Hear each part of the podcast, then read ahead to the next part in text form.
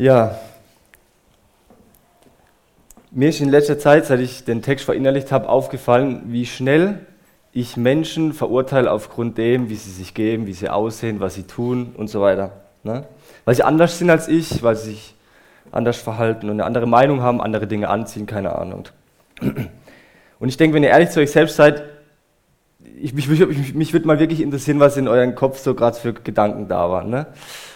Vielleicht habt ihr viele von diesen Personen gleich in die Schublade gesteckt, der Gangster, der Säufer oder was ist ich was, habt sie verurteilt, habt sie gerichtet, ähm, allein wegen ihrem, wegen ihrem Äußeren. In unserem Predigtext aus der Bergpredigt geht es um Folgendes.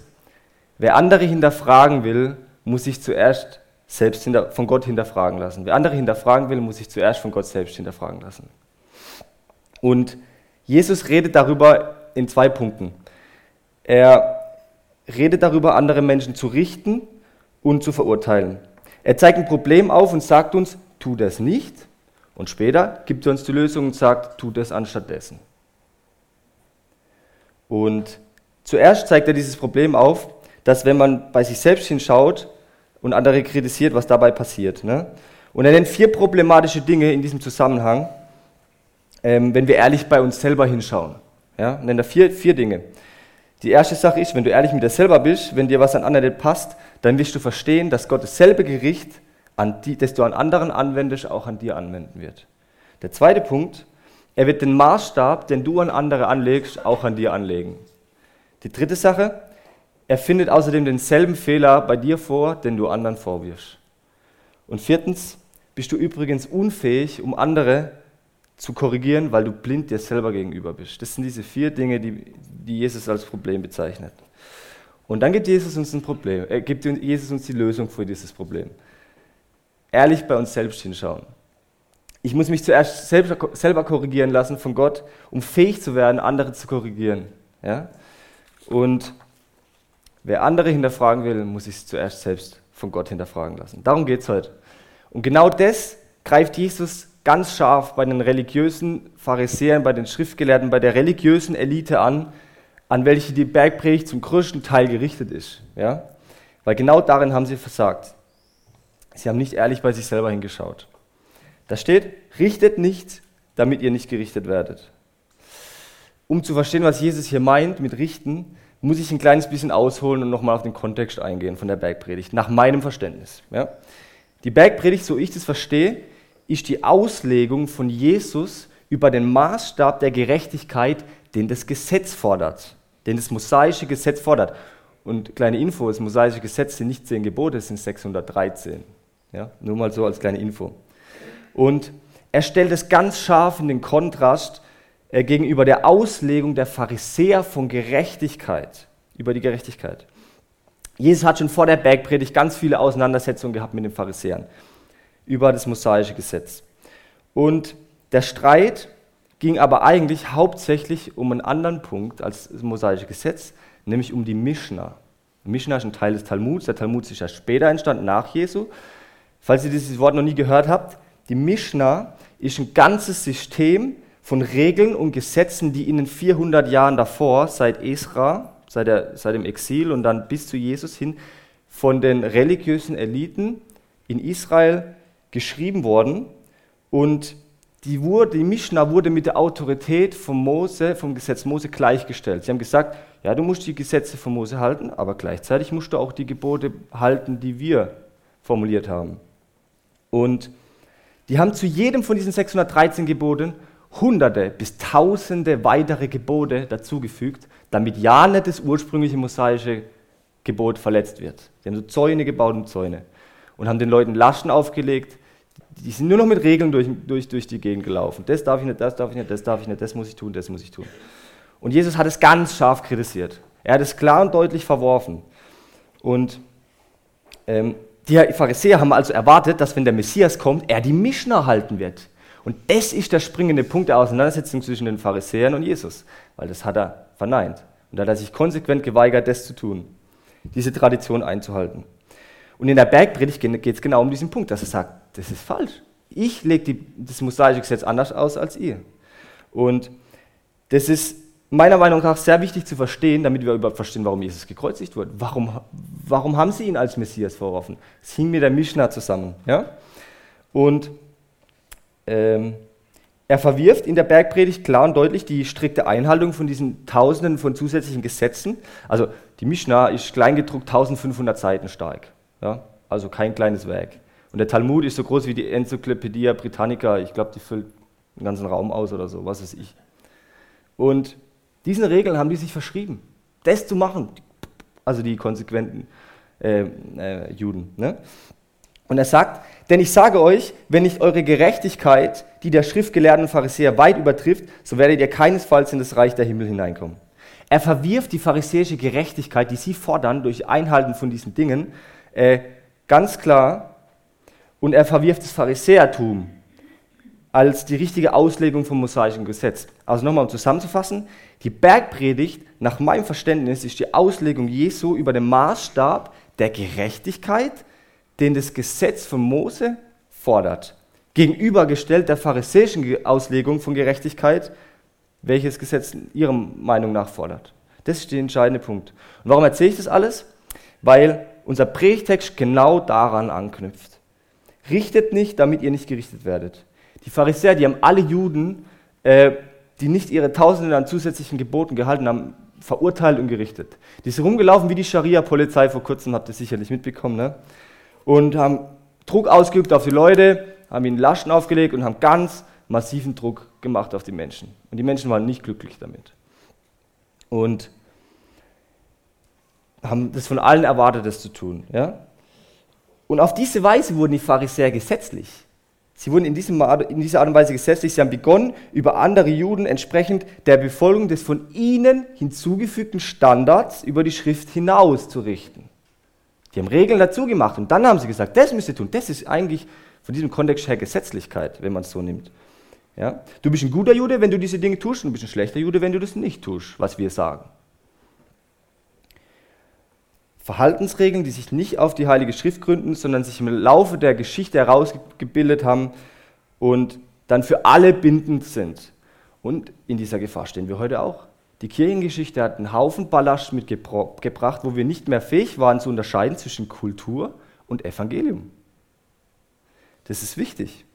Ähm, wenn wir Regeln dazu erstellen, du musst, das, du musst dich so und so kleiden, du musst so, du darfst nicht rauchen, du darfst keinen Alkohol trinken, all diese Dinge, das steht nicht in der Bibel.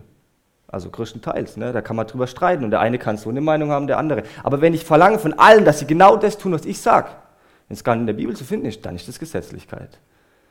Und das gilt für uns heute auch, da müssen wir aufpassen. Ja? Ja. Stellt euch mal den Harald in Hemd und Krawatte vor. Das ist absurd, oder? Das ist absurd.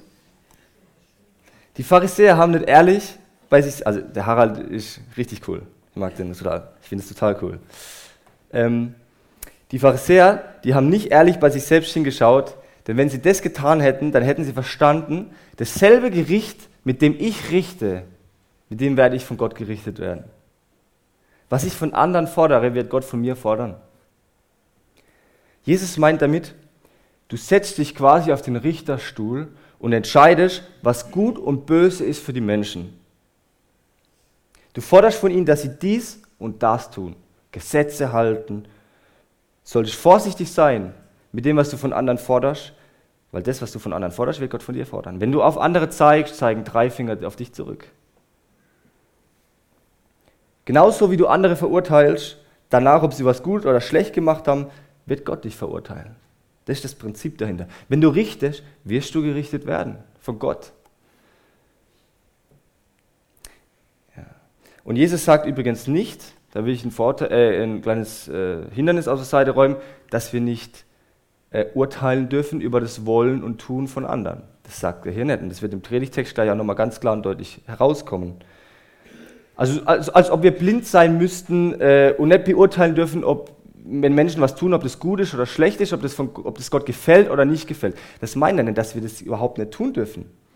Im Gegenteil, an ganz vielen Stellen in der Bibel fordert uns Jesus, fordert uns die Bibel sogar heraus, dazu kritisch zu sein, zu hinterfragen, nicht einfach alles zu schlucken, was wir machen, auch eine eigene Meinung zu haben. Und zu prüfen, zu unterscheiden. Ähm, kritisch Dinge kritisch zu durchdenken. Zum Beispiel sagt er in Matthäus 7, Vers 15, also gerade ein paar Verse danach, hütet euch aber vor den falschen Propheten. Er hat damit diese Schriftgelehrten gemeint, diese religiöse Elite, die in Schafskleidern zu euch kommen, inwendig aber reißende Wölfe sind. An ihren Früchten werdet ihr sie erkennen. Hier fördert er also sehr wohl einen wachen, kritischen Geist, der fähig ist zu unterscheiden, zu prüfen, zu hinterfragen und sich ein Urteil zu bilden. Ja? Der sich ein Urteil bilden darf über das Verhalten und über die Motive von anderen. Oder zum Beispiel Eltern. Eltern müssen auch manchmal hart durchgreifen, weil die Kinder wissen nicht immer, was zum Besten dient. Ne? Aber das Richten, was Jesus meint, ist zu entscheiden, was gut und böse ist für mich und andere im Sinne von Fehler und Vergehen und Sünden anderer hervorzuheben und darüber zu richten, zu bestrafen. Der Richter bestraft. Richter bestraft. Die Arbeits, äh, wie auf dem Richterstuhl zu sitzen, als Moralapostel und zu meinen, ich bin der Gute und du bist der Schlechte. Ich bin reiner Bürger und du bist ein Straftäter. Du bist ein Verbrecher. Ich habe das Recht zu entscheiden, was mit dir passiert. Ja? Wenn ich also in diesem Sinne richte, ist es Stolz und Hochmut. Ich setze mich über andere und bestimme für sie, was gut ist und was schlecht ist, weil ich es besser weiß als sie. Weil ich es besser weiß. Weil ich handle ja nach dem Gesetz. Und ich bestrafe dann auch durch meine Geringschätzung. Ich denke, Geringschätzung ist so ein ganz wichtiger Punkt, der damit reinspielt in diesem Richten des Jesus Mal. Geringschätzung. Ich, ich empfinde irgendwie so eine, so eine Verachtung für den Gegenüber. Ne? Und schaue von oben auf ihn herab. Und dann fordere ich auch Respekt und Anerkennung ein, weil ein Richter, ja, dem muss man schon respektvoll begegnen irgendwie, ne? Und weiß also alles besser irgendwie. Das fließt alles mit rein. Und die Fehler, die andere machen, mache ich nicht. Adolf Schlatter hat dazu mal gesagt, wenn wir uns schon in unseren Gedanken und noch mehr mit der Tat anschicken, ihnen zuzumessen, was ihnen gehört, wenn wir als Anwälte der göttlichen Gerechtigkeit ihnen gegenübertreten, gegenübertreten und sie behandeln nach dem, was ihre Sünde wert ist, dann stellen wir uns als ihre Richter über sie damit wagen wir, was Jesus uns verbietet. Und Jesus findet ganz deutliche Worte gegenüber solch einer Herzenshaltung, gegen so einer problematischen Herzenshaltung. Er hat gesagt, richtet nicht, damit ihr nicht gerichtet werdet. Denn mit demselben Gericht, mit dem ihr richtet, werdet ihr gerichtet werden.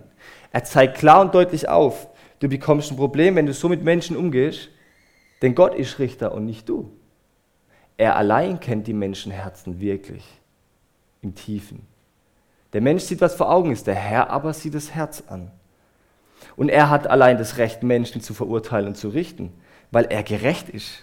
Er tut nicht einfach nach seinen, nach, nach menschlichen Maßstäben richten, sondern nach göttlichen. Und göttliche Maßstäbe sind perfekt. Unsere Herzen sind oft verhärtet und wissen nicht, was gut und schlecht für uns wirklich ist. Ne? Und Gott weiß es schon. Jesus erweckt hier in uns die Furcht vor Gottes gerechtem Gericht über uns selbst. Vielleicht kennst du das, wovon ich gerade geredet habe. Bist du kritiksüchtig? Ich bin es manchmal wirklich schon. Das muss ich zugeben.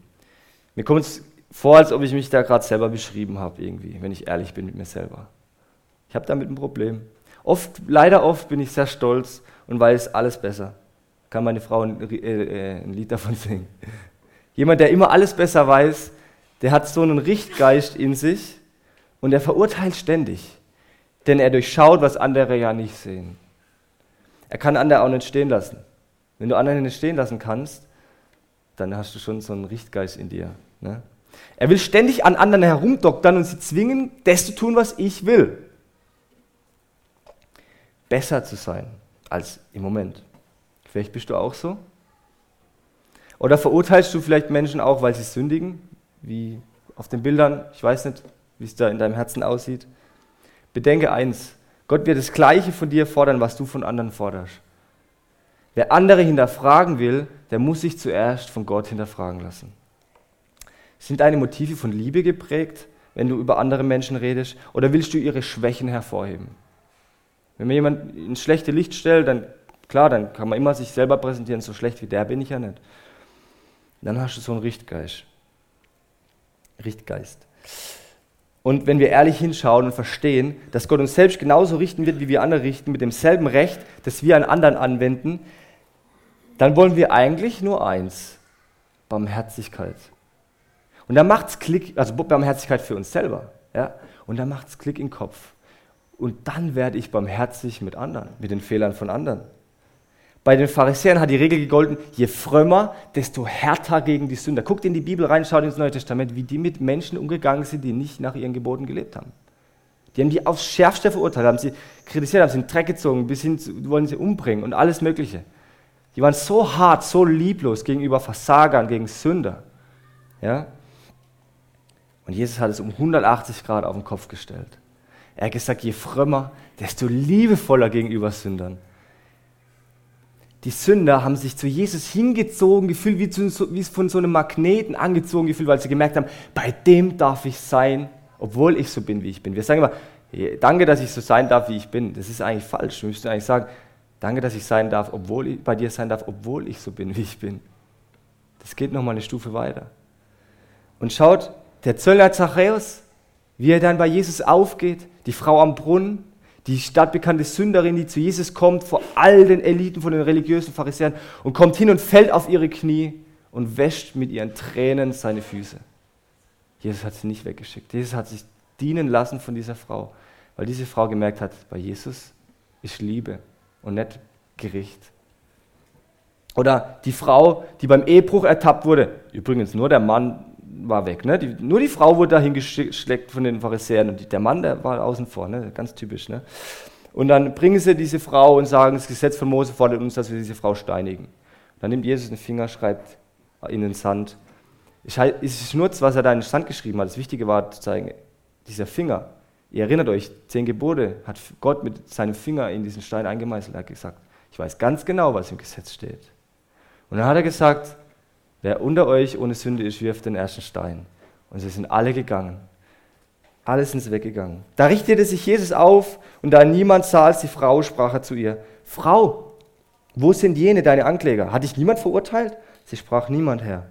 Jesus sprach zu ihr, so verurteile ich dich auch nicht. Geh hin und sündige nicht mehr. Jesus hat diese Menschen nicht verurteilt. Sie waren bei ihm so angenommen, wie sie sind, unendlich geliebt, mit ihren ganzen Fehlern und ihrem ganzen Ballast. Und in Johannes 12, Vers 17, äh, 47 steht, und wenn jemand meine Worte hört und nicht glaubt, so richte ich ihn nicht, denn ich bin nicht gekommen, er redet hier von seinem ersten Kommen, um die Welt zu richten, sondern damit ich die Welt rette. Wer mich verwirft und meine Worte nicht annimmt, der hat schon seinen Richter. Das Wort, das ich geredet habe, das wird ihn richten am letzten Tag. Jesus ist bei seinem ersten Kommen nicht gekommen, um zu richten, sondern um zu retten. Wenn wir das verstehen würden, zu retten anstatt zu richten, ich glaube, würden unsere Beziehungen ganz anders untereinander aussehen. Wenn wir diese Haltung von Jesus hätten, ja, Jesus wird eines Tages wiederkommen und er wird Gericht halten, aber das ist noch nicht so weit. Und jetzt gilt das Angebot von Jesus, diese unendliche Liebe, die für alle Menschen gilt. Wenn du Sünde an anderen siehst, dann rette sie anstatt sie wegen ihrer Sünde zu richten. Das ist ein geistliches Prinzip, das wir im Wesen von Jesus tief verankert sehen. Er hat nicht die Fehler der anderen vorgehoben und gesagt, hey, guck mal da, sondern er hat sie gerettet. Er hat sehr wohl den Finger auf die Wunde gelegt, aber heilsam und nicht mit der Faust und hart, sondern liebevoll.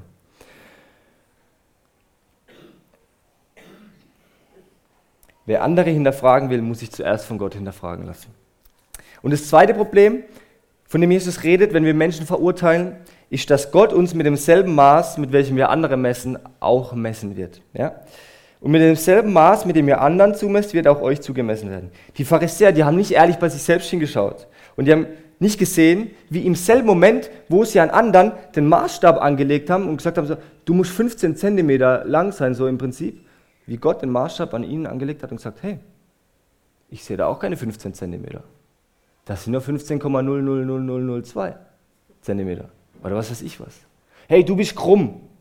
Und Jesus sagt, guck mal bei dir, wie sieht es da eigentlich aus? Er wendet das Gleiche an, was wir an anderen anwenden.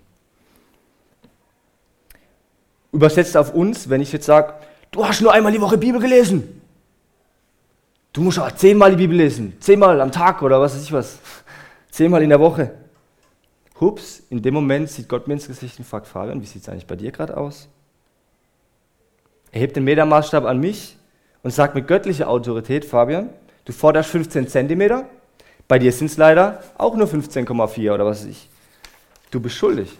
Hast du diese Woche mich gesucht in der Bibel? Hast du diese Woche immer an mich gedacht und mein Wort ernst genommen? Versteht ihr? Das Gleiche, das ich von anderen fordere oder verlange einzuhalten, das wird Gott von mir verlangen einzuhalten. Ich fordere Exaktheit, Korrektheit bei den anderen. Und Gott sagt, so, so, dann verlange ich das Gleiche von dir.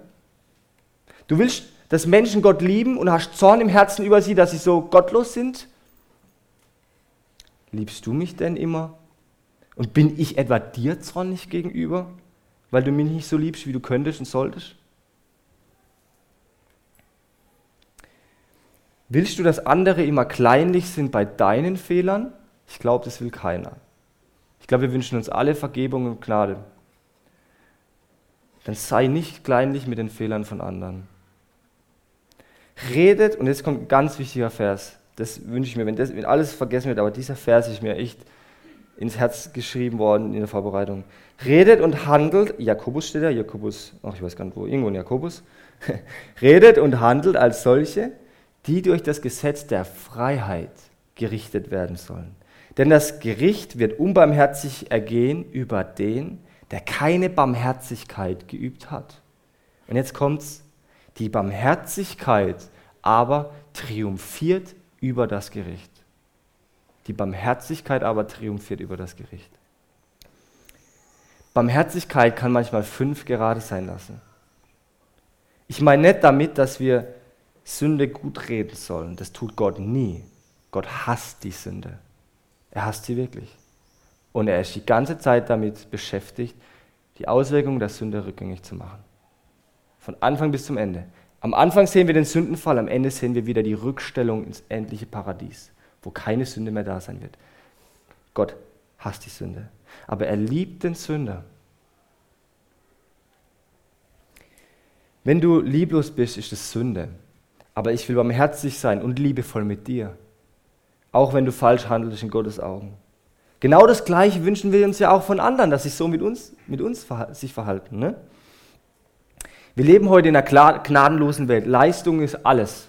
Für Versager gibt es keinen Platz. Ich glaube, das wisst ihr alle. So ist unsere Gesellschaft ausgebaut, auf vollkommener Leistung.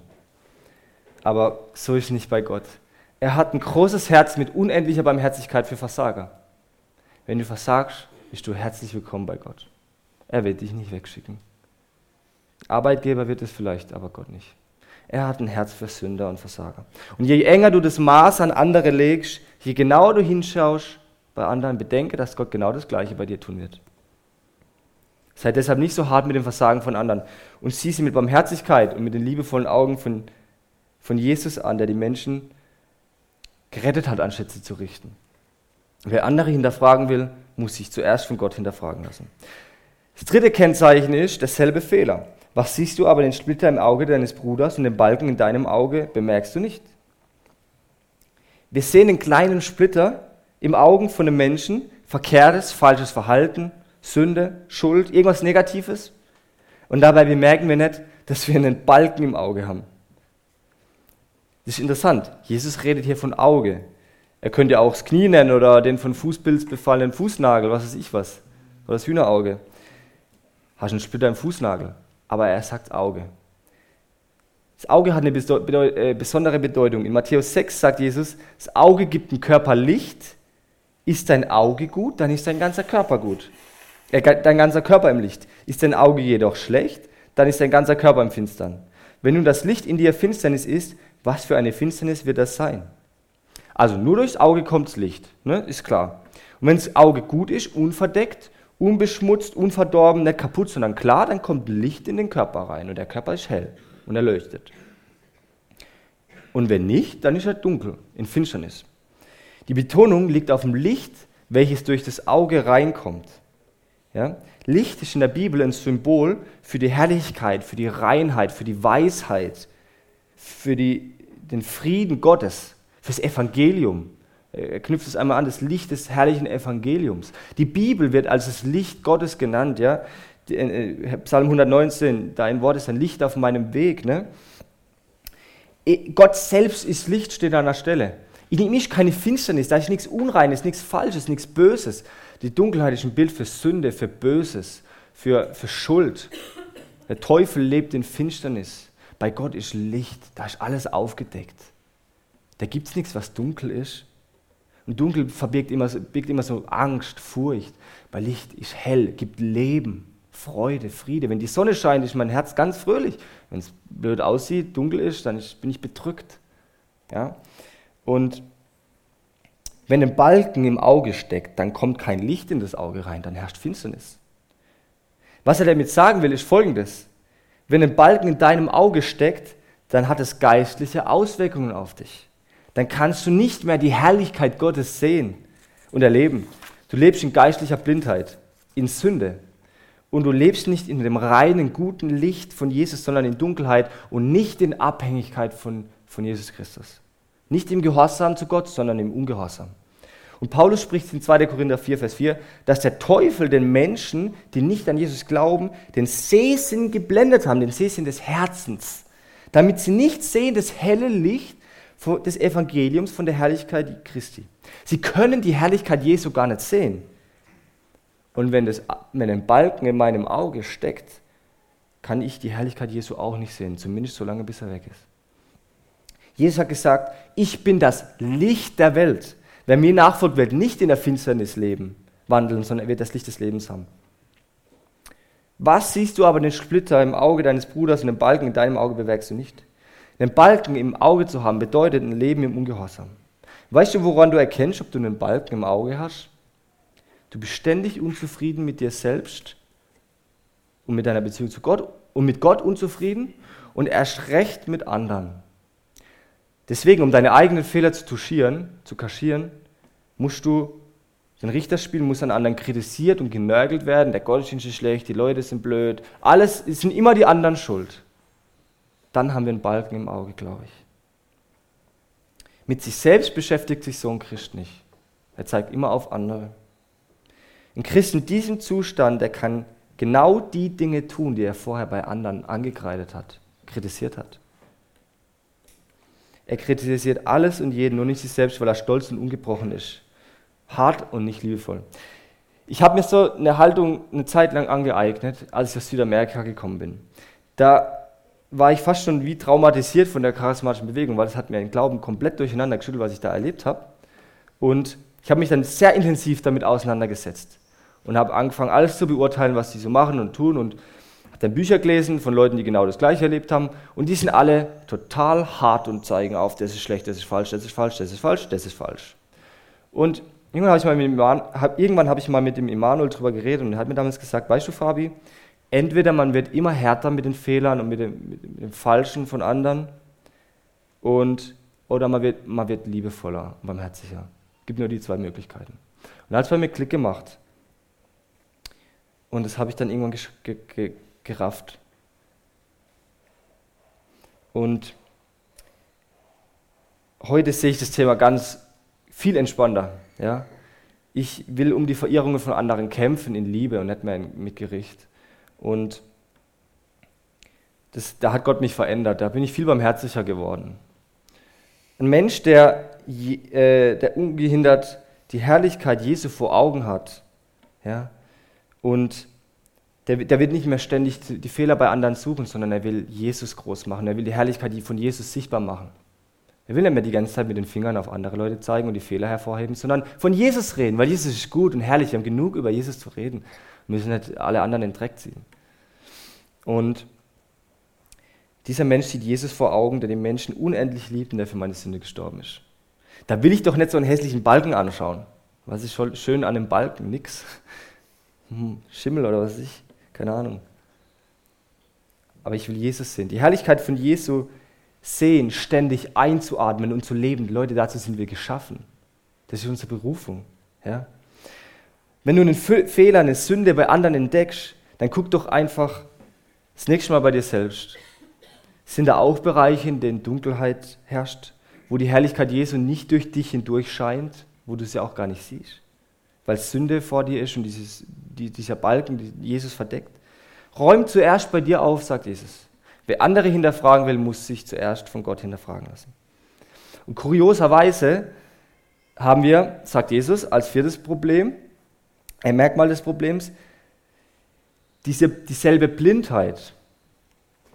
Oder wie kannst du zu deinem Bruder sagen, in Vers 4, halt, ich will den Splitter aus deinem Auge ziehen. Und siehe, der Balken ist in deinem Auge. Also jemand, der einen Balken im Auge hat, der kann nicht wirklich einen Splitter aus dem Auge von jemandem ziehen, ne? weil er sieht ja wenig. Das ist fast schon dämlich. Stell dir mal vor, ich sage, du hast einen Splitter im Auge und ich habe selber so einen Oschi vor mir stecken. Ne? Und ich pin's da rum wegen kleinen Feinsplitter. Das ist total unglaubwürdig. Ich bin also so ein Holzentferner und komme zu dir und du wirst mir sagen, hallo, du hast einen Balken im Gesicht, du Pilzkopf? Mach erstmal das Holz aus deinem Gehirn, ja? Und dann kannst du mir helfen. Das ist, ich mache mich lächerlich. Ich mache mich lächerlich. So jemanden glaubt keiner. So jemand wird nicht ernst genommen. Das ist wie wenn ein Blinder einem Blinden den Weg weisen will. Und weißt du, das ist wirklich so. Die Menschen, die Menschen hören nicht auf so einen Menschen, der so ist. Jemand, der ständig Fehler bei anderen sucht, der hat selber schon den größten Fehler begangen, dass er angefangen hat zu suchen. Und deswegen ist er blind für sich selbst. Blind für seine eigene Sünde und man wird ihn nicht ernst nehmen. Das sind kritiksüchtige Menschen. Denn mit einem Balken im Auge die Splitter von anderen zu erkennen, ist ganz schön schwierig. Da muss man sich schon bewusst anstrengen und suchen. Ne? Man sieht ja gar nicht gut. Und übrigens, diese Person sagt sogar Halt. Sie befiehlt sogar. Ja? Sie ist rechthaberisch und klagt andere an. Und wie so ein geistlicher Polizist, hey, bleib stehen, ich habe die Kontrolle und ich darf korrigieren und so weiter und so fort. Das ist vollkommen stolz. Ja? Und dabei ist es eigentlich ein ganz anderer, der das macht, der Sünde aufdeckt, das ist der Heilige Geist. Und ich weiß nicht, was ihr über Erfahrungen habt mit dem Leben im Heiligen Geist, aber der Heilige Geist ist nicht aufdringlich. Es ist eine leise Stimme im Herzen, die uns zu Jesus zieht. Aber er drängt sich nicht in den Vordergrund. Und wenn ich manchmal Menschen kritisiere, dann muss ich mich danach ernsthaft fragen, ob ich das jetzt gerade war oder der wirklich der Heilige Geist in mir. Äh, oder mein stolzes Ich, ne? das den anderen ihre Versagen vorhält. Und weißt du auch, woran du erkennst, ob du so ein Holzkopf, Pilzkopf, Holzentferner bist? Du wirst ständig über andere schlecht reden, tratschen. Menschen, die so sind, reden gern über andere Menschen schlecht. Andere in den Dreck ziehen. Und siehe, der Balken bei dir wird immer größer. Irgendwann ist er bis zur Decke hoch. Und genau. Schlatter, zitiere ich nochmal kurz, der hat dazu ganz tolle Worte geschrieben. Für unsere eigene Sünde haben wir nie das rechte Maß, während uns die Kleinigkeiten, durch die uns die anderen verletzen, reizen. Weil wir fortwährend unser Urteil zu unseren Gunsten fälschen, beweisen wir, dass wir nicht geschickt sind, die Verwalter des göttlichen Gerichts zu sein. Wir vertreten nur unser Recht, nicht das Recht Gottes. Oder wir bestreiten, dass wir so blind sind und gestehen auch unser eigenes Unrecht ein. Warum wir stellen wir es nicht ab und streiten nur gegen das Unrecht der anderen? Es ist Heuchelei, das Böse an den anderen zu bekämpfen und nicht an sich selbst. Wer einen redlichen Hass gegen die Sünde hat, dem ist sie zuerst bei sich selbst unleidlich und nur dann sind wir geschickt, andere von ihrem Bösen zu befreien, wenn wir uns selbst dem Recht und der Zucht Gottes unterworfen haben. Jesus will uns nicht verbieten, einander behilflich zu sein, unser Böses zu lassen. Es ist ein herrliches Vorrecht der Gemeinde Jesu, dass sie ihre Gemeinschaft dazu benutzen kann, um gemeinsam das Böse zu bekämpfen. Aber die Bedingung zu jedem Stra fruchtbaren Strafwort, das wir an andere richten, ist, dass wir den Ernst des göttlichen Worts auch gegen uns selbst anwenden. Wer andere hinterfragen will, muss sich zuerst von Gott hinterfragen lassen. Wir haben vier, vier Probleme gesehen, die Jesus bezüglich des Richtens anderer nennt. Ne? Dasselbe Gericht, dasselbe Maß, derselbe Fehler und dieselbe Blindheit. Und jetzt zeigt uns Jesus die Lösung dafür. Was sollen wir tun? Wer den Splitter aus den Augen von anderen entfernen will, der muss zuerst den eigenen Balken im Auge loswerden. Das ist der zweite Punkt. Ehrlich hinschauen, die Lösung. Der fünfte Vers. Du Heuchler, zieh zuerst den Balken aus deinem Auge und dann wirst du klar sehen, um den Splitter aus dem Auge deines Bruders herauszuziehen. Wer andere hinterfragen will, muss sich zuerst von Gott hinterfragen lassen. Das ist die Lösung des Problems, die geistliche Grundhaltung, welche Jesus sich von uns wünscht ehrlich bei uns selbst hinzuschauen. Zuerst mich selbst korrigieren lassen von Gott, um dann fähig zu werden, andere korrigieren zu können. Also zuerst mich selbst korrigieren. Jesus nennt die Person, die, mit einem, die einen problematischen Umgang mit Richten, einen kritiksüchtigen Richtgeist besitzt, einen Heuchler. Du Heuchler, zieh zuerst den Balken aus deinem Auge. Jesus spricht hier klar und deutlich die Pharisäer an, die ständig das einfache Volk verurteilt und ihre eigenen Fehler touchiert haben. Wer in deren Quere gekommen ist, wurde niedergeschmettert von deren Gesetzlichkeit und von ihrer Härte und ihrem Hass gegen Barmherzigkeit. Diese Menschen nennt Jesus Heuchler, Schauspieler. Das ist wie eine Maske, die ich aufziehe, aber ich bin jemand ganz anderes hinter dieser Maske. Ich spiele nur eine Person. Nach außen hin gut und innen drin verrottet und dreckig, schmutzig. Innen drin faul und sündig und lieblos und außen immer perfekt. Das war das Problem des Pharisäertums. Es ging nur um reine äußerliche Einhaltung von Regeln, aber das Herz wurde un, un, unberührt gelassen. Ne? Hältst du alles ein in diesem Regelsystem, dann bist du gut und wenn du nicht alles einhältst, bist du schlecht. Sie haben diesen Balken nicht erkannt und waren deswegen blind und tot für die Liebe Gottes. Und Jesus sagt ganz klar und deutlich, wer so eine Herzenshaltung besitzt, ist ein Heuchler, weil er nur die Fassade putzt, die Fassade schön rausstreicht und dass sie schön ist und innen drin alles unberührt lässt. Zieh zuerst den Balken aus deinem Auge. Korrigier zuerst einmal deine eigenen Fehler in Gottes Gegenwart, bevor du auf andere zeigst. Jesus fordert uns auf, zuerst vor der eigenen Tür den Dreck zu kehren, bevor wir zu anderen gehen, um da den Dreck wegzumachen. Diese Haltung, die lässt uns demütig werden, weil wir, weil wir unser Herz besser kennenlernen. Wir lernen uns so zu sehen, wie Gott uns wirklich sieht. Unbeschönt, nicht mehr rausgeputzt. Und weißt du, wenn, Gott, wenn du ein Kind Gottes bist, wohnt in dir der Heilige Geist. Und Jesus hat gesagt über ihn, und wenn er kommt, wird er der Welt zeigen, dass sie ihm Unrecht ist. Er wird den Menschen die Augen öffnen für die Sünde. Zuerst mal bei sich selbst für die Gerechtigkeit und für das Gericht. Der Heilige Geist, der korrigiert deine falschen Ansichten, die tief im Herzen verborgen sind.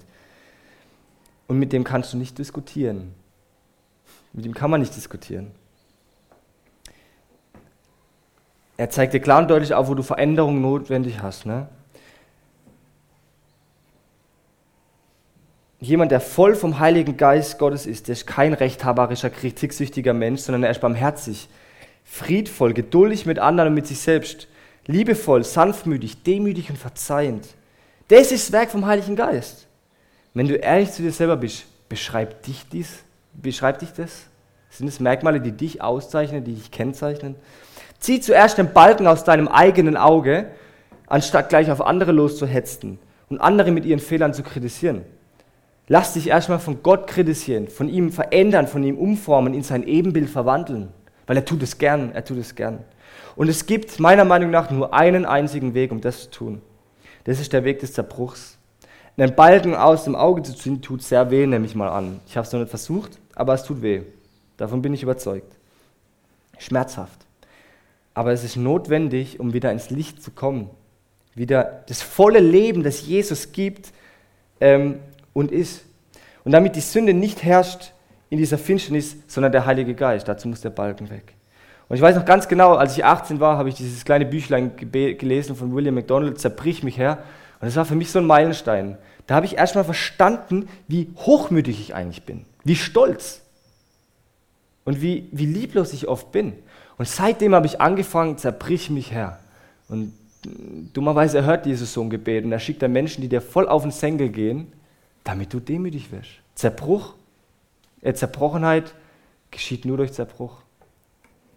Und es ist heute noch mein Wunsch, dafür bete ich heute noch, dass ich demütiger, sanftmütiger werde. Und Jesus arbeitet an mir. Ne? Und ich spüre manchmal wirklich tatsächlich physisch, wenn ich merke, ich, ich habe andere Menschen verletzt. Und der Heilige Geist mir das plötzlich aufzeigt. Ich spüre das manchmal tatsächlich körperlich. Und manchmal gar nicht. Da muss ich voll aufs Maul fliegen, da muss ich dann richtig in eine Sackgasse rennen und andere Leute müssen mich ermahnen, weil ich einfach unfähig bin dazu, diese Stimme gerade zu hören. Aber Gott verändert. Wenn du anfangen wirst, das zu beten, Gott wird dich verändern. Die Opfer, die Gott gefallen, sind ein zerbrochener Geist. Ein zerbrochenes und zerschlagenes Herz wirst du, o oh Gott, nicht verachten. Das hat, David geschrieben, nachdem er Ehebruch begangen hat. Der König Israels hat Ehebruch begangen mit einer Frau und hat den Mann davon ermorden lassen. Danach hat er diesen Vers geschrieben. Zerbrochenes äh, die Opfer, die Gott gefallen sind, ein zerbrochener Geist. Und das Gegenteil zu diesem richtenden Menschen, den Jesus beschreibt, ist ein sanftmütiger Mensch. Jesus hat gesagt, kommt her zu mir, alle, die ihr beladen seid, so will ich euch erquicken. Nehmt auf euch mein Joch und lernt von mir, denn ich bin sanftmütig und von Herzen demütig. So werdet ihr Ruhe finden für eure Seelen. Du bist ein Heuchler, wenn du meinst, dass du besser bist als andere Menschen. Denn wir sind alle gleich von Jesu Gnade abhängig. Diese Erkenntnis, die ruft uns zur Demut und zum liebenden und nicht verurteilenden Herz von Jesus Christus, der die Sünder liebt. Sei ehrlich mit dir selbst. So toll, wie du dich nach außen gibst, bist du in Wirklichkeit nicht. Du bist schlimmer. Du bist schlimmer. Macht euch nichts vor. Seitdem ich verstanden habe, was in meinem Herzen an Fähigkeit zur Sünde da ist, will ich meinen Mund nicht mehr so voll nehmen, wie toll ich wirklich bin. Ich stehe hier, aber was ich unter der Woche mache, sieht ja kein Mensch, außer meine Frau. Die könnt ihr fragen. ne? So ist ja immer. Die anderen Leute sehen oftmals nur unsere Fassade, aber in unserem Herzen brodelt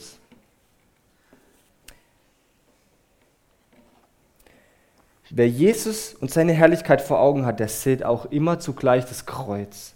Und an diesem Kreuz hing Jesus und starb, weil wir so sind, wie wir sind. Wegen meinem Herzen musste Jesus sterben, weil mein Herz böse ist.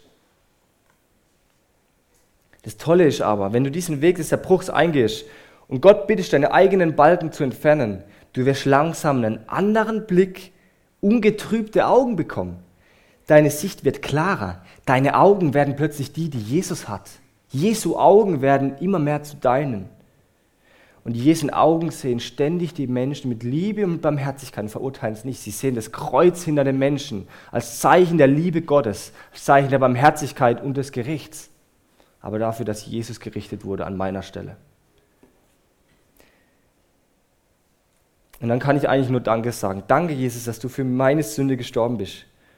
Und meine Augen werden barmherzig mit den Fehlern von anderen. Ich sehe nicht mehr den Gangster oder den Alkoholiker oder die Prostituierte, sondern ich sehe einen Menschen, den Jesus lieb hat.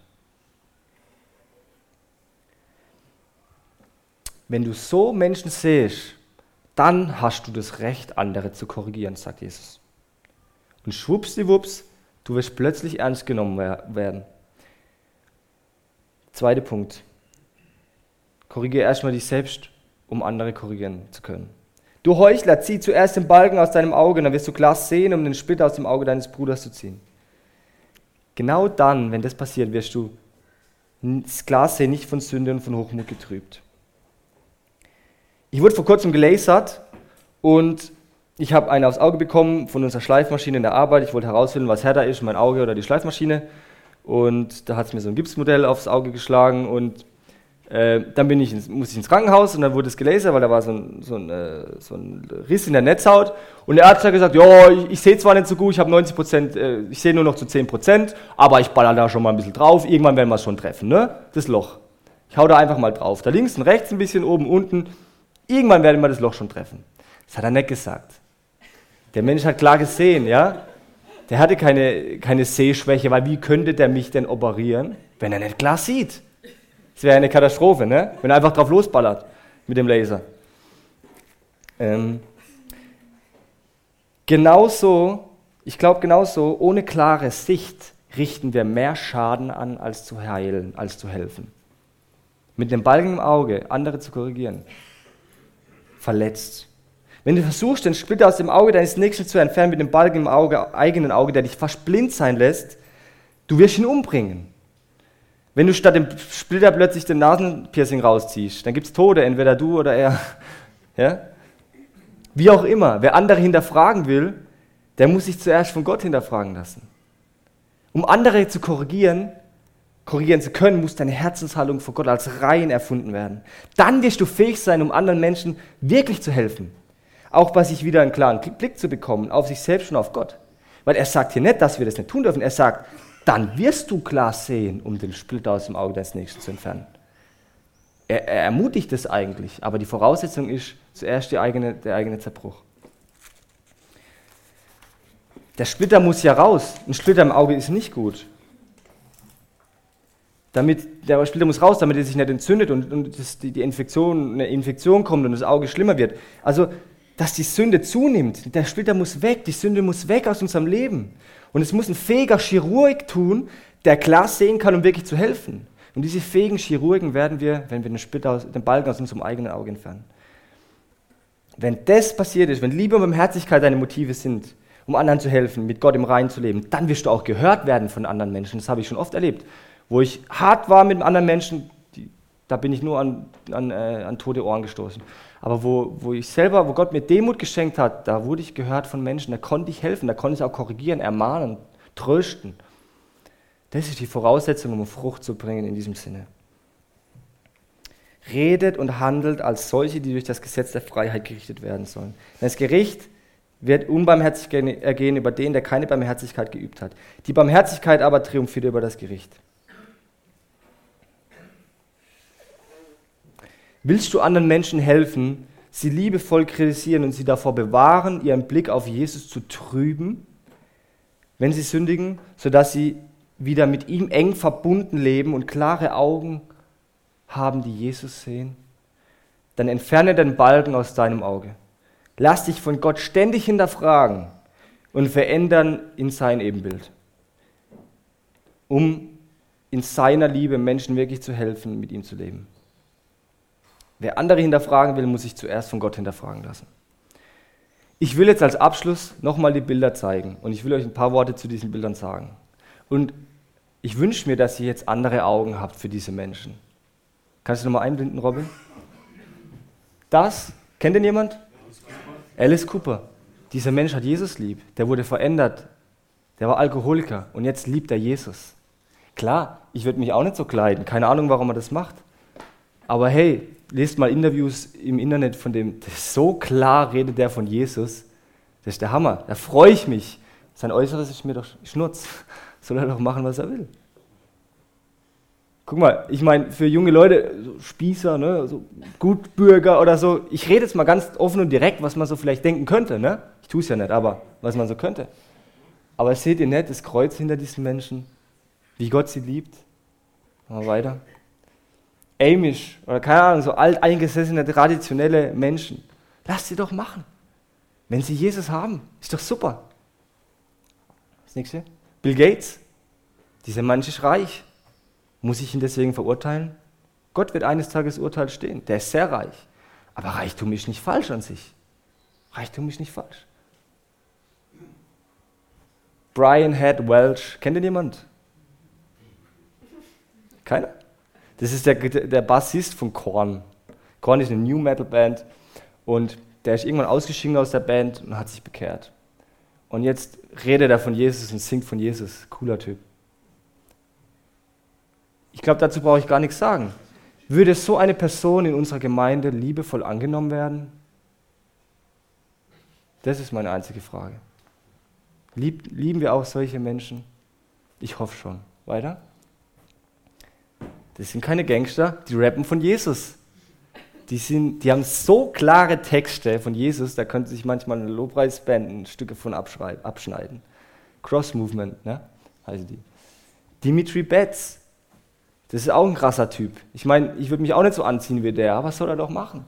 Der hat eine Vergangenheit hinter sich, da kann, kann ich nur schlucken. Was der erlebt hat, das will ich keinem von uns zumuten.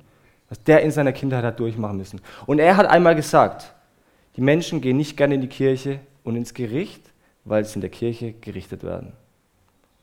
So empfindet er das oft, wenn er zu Menschen geht. Er wird verurteilt, weil er so aussieht, wie er aussieht. Das ist schade. Weiter? Was seht ihr, wenn ihr das seht? Alle Muslime sind böse, alle Muslime sind Terroristen. Leute, das ist überhaupt nicht so.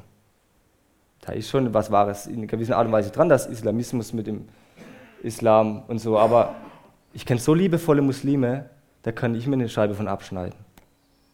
Ja. Dieser Typ, der war kein Penner, der hat sich nur mal auf die Parkbank gelegt, zu schauen, was die Menschen machen. Und keiner ist zu ihm gekommen. Das war kalt. Da erfrieren auch oftmals Menschen.